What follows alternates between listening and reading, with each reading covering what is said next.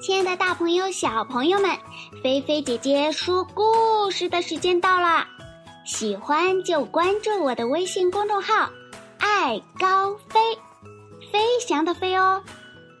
好啦，你们的小耳朵准备好了吗？故事要开始喽！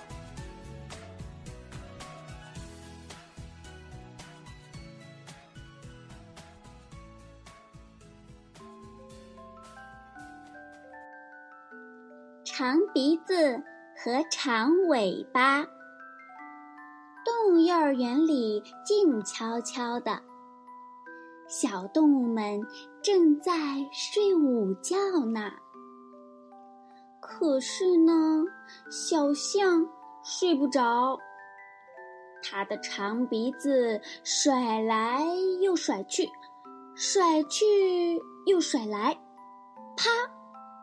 甩到了小熊的身上，啪，又甩到了小鹿身上。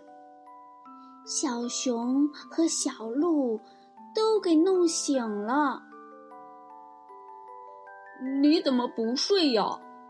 小熊和小鹿都很生气的问小象：“我我睡不着呀。”小象说：“我要用长鼻子。”勾着妈妈的长鼻子才能睡得着。小熊嘟起了嘴，说：“哼，睡在你旁边真倒霉。”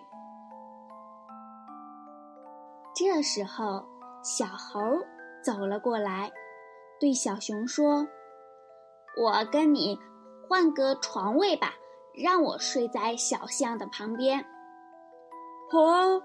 小熊一咕噜爬下了小床，睡到了小猴的床上去了。那我呢？小鹿问小猴，它也想换床位呢。小猴说：“你放心吧，小象不会再弄醒你了。”说完，小猴爬上了小熊睡的小床，把长尾巴一翘。对小象说：“来，你的长鼻子勾住我的长尾巴，你就会睡得着了。”小象真高兴啊，伸出长鼻子，紧紧地勾住了小猴的长尾巴，闭上了眼睛。不一会儿，它真的睡着了，呼噜呼噜，睡得可香啦。该起床啦，动物小朋友一个个都醒来了。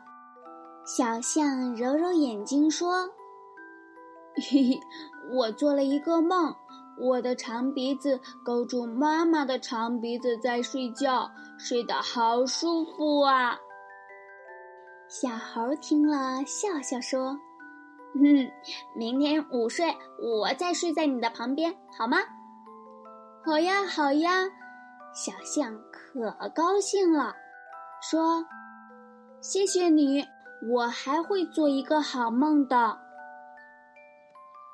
好了，小朋友，今天菲菲姐姐的故事就给大家说到这儿啦。这个故事呢，告诉我们小朋友，每个人都有自己的特点，小朋友之间要互相理解，互相帮助，大家开开心心的一起生活，一起长大。这个故事里的小猴就很好，让小象的长鼻子勾住它的长尾巴，帮助小象好好的睡午觉。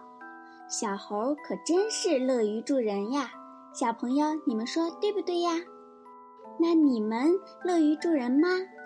你们喜欢帮助小朋友吗？大家可以留言告诉菲菲姐姐哦。